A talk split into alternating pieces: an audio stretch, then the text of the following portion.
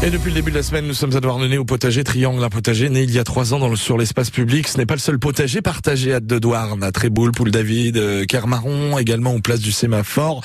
Eh ben, on plante en groupe, tous ensemble. D'autres projets, en revanche, n'ont pas encore abouti. C'est pourquoi, bah, il y a quelques semaines, était organisée une rencontre publique qui posait cette question. Planter en ville, est-ce possible? Point d'interrogation.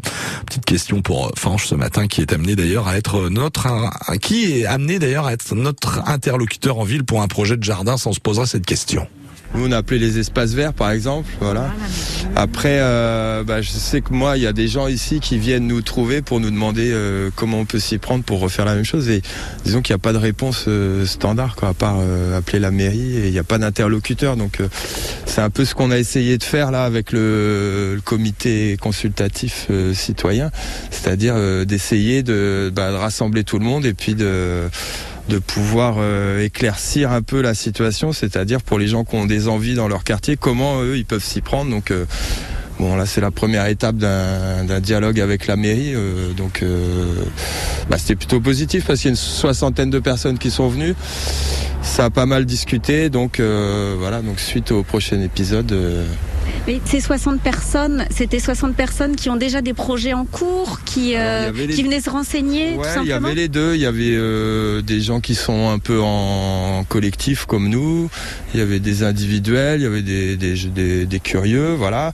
Et des gens aussi euh, bah, qui ont essayé de faire des choses dans leur quartier et ça n'a pas été euh, forcément euh, accepté soit par la mairie, soit par les riverains. Donc voilà, c'est l'idée là de cette réunion, c'était un peu de bah, d'éclaircir un peu toutes ces situations et de savoir bah, comment on pouvait faire aboutir les, les différents projets. Quoi. Nous, notre envie, ce serait un peu d'aboutir sur, euh, non pas un permis de jardiner, mais plutôt un droit de jardiner l'espace public. Quoi.